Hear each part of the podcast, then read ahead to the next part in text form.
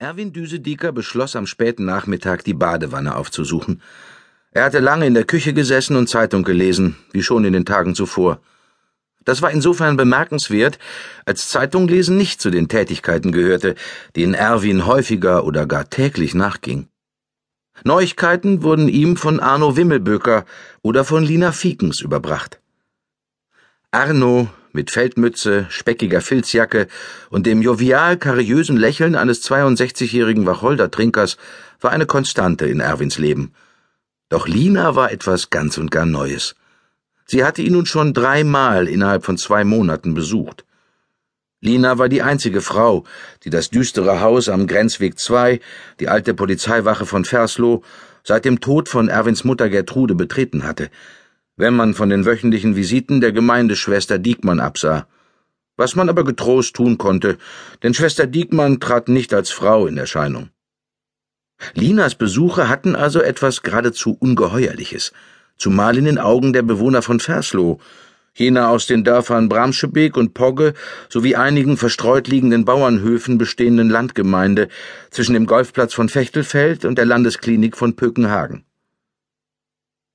Die Badewanne stand mitten in der Bibliothek, die sich Erwin im Wintergarten der alten Wache eingerichtet hatte. Das vergoldete Prachtstück mitsamt umgebender Buchwelt war so was wie ein Geheimnis. Erwin liebte diesen Raum, von dem kaum jemand in Versloh etwas wusste. Er setzte sich jedoch nicht wegen Lina in die Wanne, sondern wegen des Detbarner Kreisblatts vom 28. Juli. Der doppelseitige Zeitungsartikel, der Erwin so sehr beschäftigte, dass er ihn immer wieder hatte lesen müssen, lag auf dem Küchentisch. Mittlerweile zierten ihn Kaffeeringe in einem vage olympischen Muster. Und mitten in dem großen Foto des Artikels prangte ein Loch. Heute war der 1. August, ein heißer Tag nach einem eher regnerischen Monat. Erwin hatte also umso mehr Mühe, das Aufwallen innerer Hitze zu bändigen. Vielleicht half ja die Wanne. Als er das Wasser einließ und einen Schuss Sandelholz Schaumbad für den gestressten Herrn, dachte er wieder an den Entenkopf. Erwin litt bisweilen unter Bildern, oder besser, Erwin wurde dann und wann von Gedanken überrascht, die Bilder erzeugten. Gedanken, die wie eigenständige Wesen in seinem Kopf umhersprangen und die Netzhaut seines inneren Auges als Leinwand nutzten. Viele dieser Bilder stammten aus Büchern, aus in Büchern gelesenem, aus Worten, die in Erwin zu Bildern wurden. Erwin liebte Bücher, deren Worte sich verwandelten. Mit anderen Büchern hatte er Schwierigkeiten, und mit den Zeitungen des Kreises, dem Pökenhagener Landboten oder dem größeren Detbarner Kreisblatt, konnte er wenig anfangen. Die Berichte in diesen Blättern ließen Bilder entweder verhungern oder ersaufen. Beides war schlecht. Das Bild des Entenkopfs war allerdings nicht die Folge eines Leseversuchs gewesen. Oder doch? Erwin drehte die Wasserhähne zu. Trotz der Erschütterungen, die der Zeitungsartikel in ihm ausgelöst hatte, musste er lächeln. Das hatte einerseits mit der plötzlichen Erkenntnis zu tun, dass ein Wannenbad in dieser Stunde wohl auch als Versuch gelten konnte, Bilder zu ersäufen, die des Artikels nämlich. Andererseits war es die Erinnerung an den Entenkopf, die Erwin erheiterte.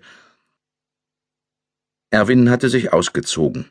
Er hatte die Kleider am Fuß des Lesepultes vor den Buchregalen abgelegt und glitt schwer ins Badewasser. Mit der Wärme trat ihm dieser Blick noch deutlicher vor Augen, begleitete die wohlige Entspannung.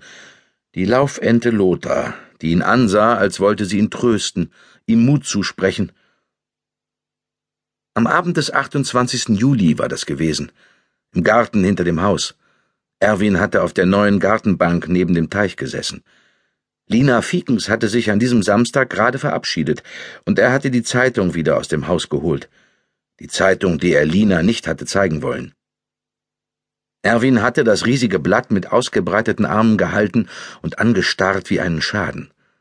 Zum Lesen war ihm im Kopf zu heiß, aber gelesen hatte er den Artikel ja schon. Mehrfach hatte er sich durch die Spalten des Gedruckten gequält, das Lesen fiel Erwin nicht leicht, auch wenn er es liebte. Gelesene Worte durchliefen in seinem Hirn einen komplizierten Prozess. Sie mussten aufbrechen und ihre Inhalte freisetzen. Das dauerte. Doch wenn er einen Text einmal bewältigt hatte, kannte Erwin die Worte besser als mancher Profileser. So war es auch mit dem Artikel.